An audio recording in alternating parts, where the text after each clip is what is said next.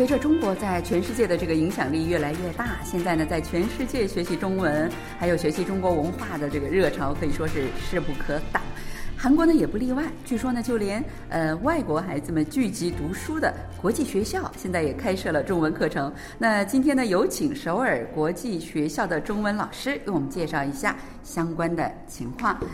陈老师您好，呃，首先呢，请你给我们的听众朋友们打一个招呼，好不好？啊，听众朋友们，大家好啊、我是陈江江，现在在首尔外国人学校的小学部担任中文老师。那可以介绍一下你的这个具体的工作好不好？因为现在在韩国学习中文的这个学校特别多，有的是课外的哈，甚至是有的是报名的这样的，不是必修课什么什么等等。呃，而且这个老师的这个形式也是多种多样，有的可能就是也一个中国妈妈，她会给这个学生课外补习等等。呃，能介绍一下具体呃您在这个学校里的角色，还有你所做的工作吗？嗯，可以。嗯，首尔外国人学校呢是大概在七年前开设了中文项目，啊、那我们的中文老师一般都是全职的，然后中文项目现在是每天三十分钟的中文课，嗯，但是现在在小学部基本上就是小朋友作为二语来学习，就是一般都是外国人学习中文，啊、在今年年初我们刚刚开设了一个母语班。嗯，就是有部分的中国来的小朋友可以呃在这个母语班学习，所以具体情况大概就是这样子。哇哦，真的是分的呃非常仔细哈，有母语班，还有就是把中文作为呃外国语呃第二外语的这样的班，还有作为母语班的哈。那呃，请介绍一下您最近都在忙一些什么事情啊？呃，因为是八月底开学的，然后开学以后，因为我们老师其实课时量都还是比较大的，像我的话，在小学教从幼儿园到五年级，所以我每天教六个班，然后基本上是呃四到五个呃不同的备课，因为大家都比较忙，所以平时可能就是在开会的时候，老师会有一些这样的交流备课这样子，然后最近的话。比较忙的事情是上周我们刚刚开了家长会，开学以来的第一次家长会，所以很多家长就过来呃跟我们交流小孩子学习的情况，然后他们的担忧和他们的一些问题，所以最近主要是在忙些忙这个。啊，那我听说这个国际学校呃里面对学生的这个授课，对于老师的这个要求也是比较严格的哈，跟别的学校不太一样哈。能呃简单的介绍一下呃你们的这个日常的这样的备课啊等等这方面的事情吗？嗯，呃，像我们的话，一般小学我们有现在有三个嗯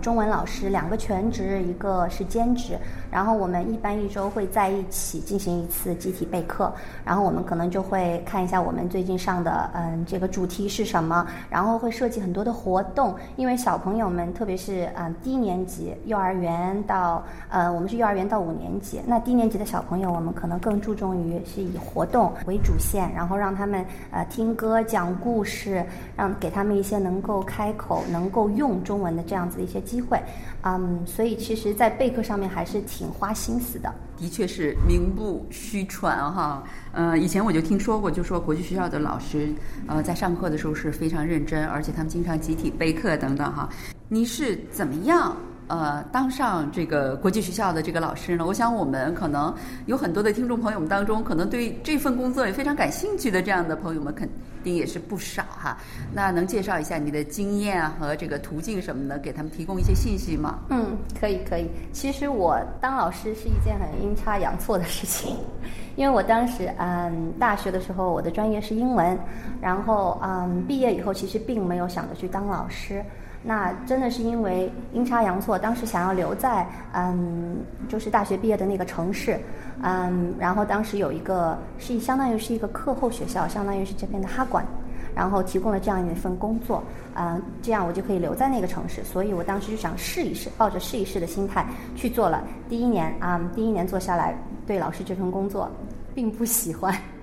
然后当时有想着要放弃，啊、但是后来是因为啊、认识了现在的丈夫，然后认识了以后，我们就准备一起去上海发展，嗯，在去上海的时候，因为他当时是老师，嗯，然后我们就决定在同一个学校里面工作。我也想给这个工作再给他一次机会，给我自己一次机会。但是那次我们进的是一个国际学校，那是我第一份国际学校的工作。然后我当时第一份工作我记得很清楚，是 TA，就是助教。然后我是和一个很有经验的一年级的老师啊合作，啊，我当时就觉得啊，国际学校的老师跟我长大在中国传统教育下这种老师他们的教学方式，嗯，然后他们的这种教学理念是完全不一样的。当时让我非常的怎么说呢？震惊。对，让我很震惊，而且让我很受启发。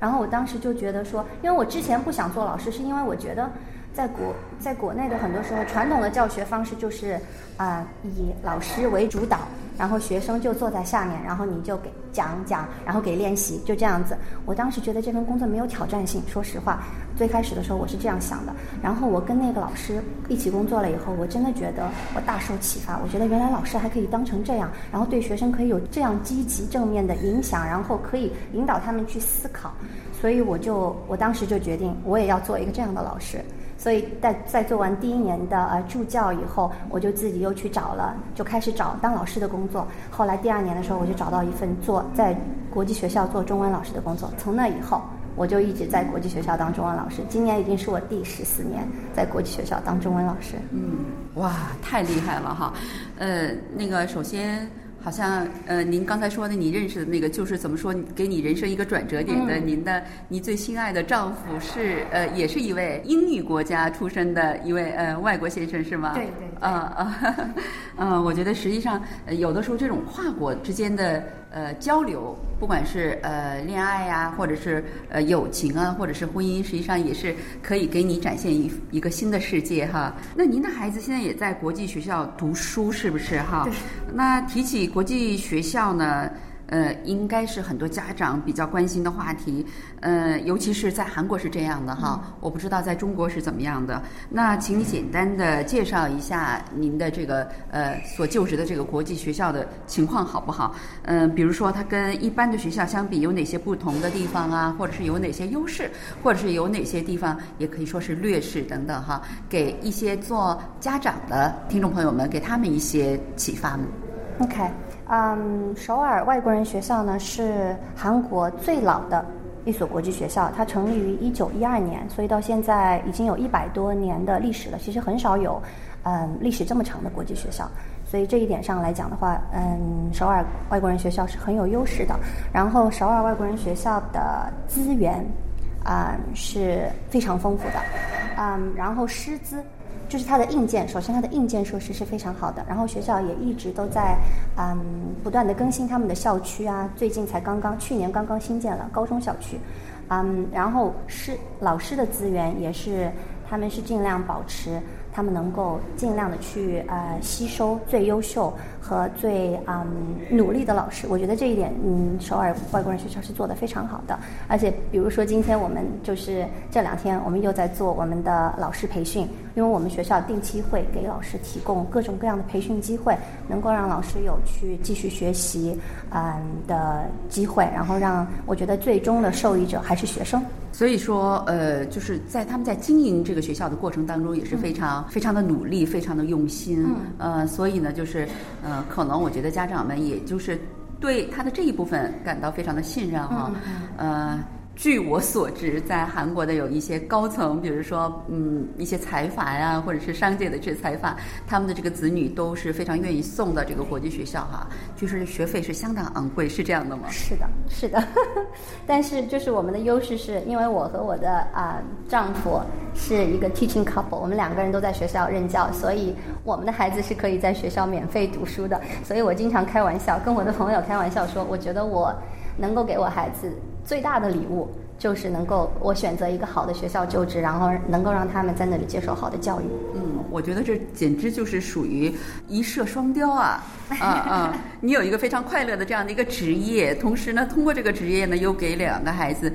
在这么好的这样的一个学校里面接受教育，哈，哇，真的是值得恭喜的一件事情。那谈一谈在你给他们讲中文、教授中文的这个过程当中，那。你的感受还有他们的反应好不好？嗯，好的。因为我之前在不同的国际学校有做过，所以这样子的话，其实有一个比较。我之前在两所不同的国际学校做过，当时在上海的两所国际学校，一个是嗯第一所学校，其实他们的呃学生是非常多元化的，有三十六个国家，所以在那边而且是以欧美嗯学生为主的，其实在那边看到的亚洲学生就比较少。嗯，然后我到的第二所学校是呃法国学校，所以百分之九十五是法籍学生。嗯，然后现在到这所学这这所学校来了，就是它一个很奇很奇妙的现象，就是虽然说大家可能拿的护照都不一样，都是外国护照，因为它这也是这个学校的规定之一，你必须是外国护照持有者，或者是在国外住过三年或以上的，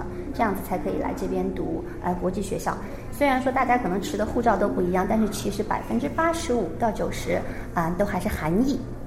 所以这个的话就决定了我的学生的主体其实是大部分是韩裔的学生。那我觉得在教学的时候，这个其实也是有影响的，因为韩国语，因为很多这些学生他们其实会说韩语，然后韩国语其实和中文是有着千丝万缕的联系的，一些发音啊，或者是甚至是汉字，因为你们这边有汉字。对吗？所以说他们在这个方面，他们的联系会更强。所以有时候我在教学的过程中，我会发现韩国的小朋友比较好教，因为可能就是因为语言上的联系。那你如果在教欧美学生的时候，因为中文的这个这个语言体系和罗马字母的这种语言体系其实相差很远的，所以在教他们的时候，可能会觉得他们的接受接受的速度和他们的这种啊怎么说学习的这个啊，有时候对学习。热情可能也会产生一定的障碍，因为他可能会觉得和自己的母语相差太远，就很难。但是我觉得在在在这边的话，韩国小朋友可能这样，他能够他能够跟这个语言 relate 多一点，所以他会学习起来稍微轻松一点。我是这样这样感觉的。我觉得韩国的很多家长对中文学习是非常认真的。然后比如说上周的家长会，嗯，家长们进来一般都会，家长会的时长是十八分钟。嗯，他们基本上都会说满十八可能，就会提各种各样的问题啊，比如说我怎么样在家里帮忙我的孩子，然后我怎么样，嗯，可以啊，因为我不懂中文，他们都会说，首先就是我不懂中文，我怎么样可以帮到我的孩子，然后我需不需要给他们额外的帮助？所以我觉得，嗯，家长都特别的支持，然后对于那个呃中，我觉得这对于中文项目的这个延续和发展也是起了决定性作用的。那呃，他们有没有想法，将来就是把孩子送到中国去上大学呀，或者怎么怎么这样子的呢？啊，我想的话，这边的家长大部分可能还是想走欧美的大学的路线，但是他们也意识到，嗯，可能孩子们在毕业以后也会回来韩国工作，而且中国和韩国因为地理，因为地理环境的原因，他们隔得很近，所以他们。一直会也给孩子呃灌输这种思想，就是你以后可能会跟中国人打交道，不管是你的工作还是学习还是生活，你可能会跟中国人打交道，所以他们把中文看作会中文看作是一种呃优势，然后他们也一直会跟自己的孩子讲，所以很多学生来了以后都会跟我说，我我要把中文学好，因为我的妈妈说以后我要跟中国人打交道。那你今后呃还有什么新的一些计划吗？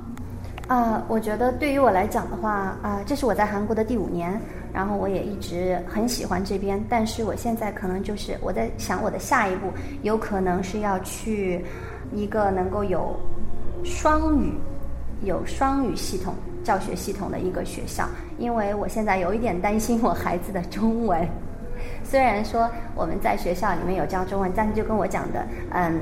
因为是主要是作为二语，而且每天三十分钟，所以我慢慢的觉得可能孩子他们的，因为我对他们有不一样的要求，我希望他们的呃中文能够达到一个听说流利，然后会读这样子的一个水平，所以我可能我在想，在下一步，因为我们可能还是会在国际学校这个圈子里面，然后我就在想下一步可能会选择一个嗯中文作为母语的地方，有可能是香港或者新加坡，或者是回。回中国这样子，就是有这样的打算。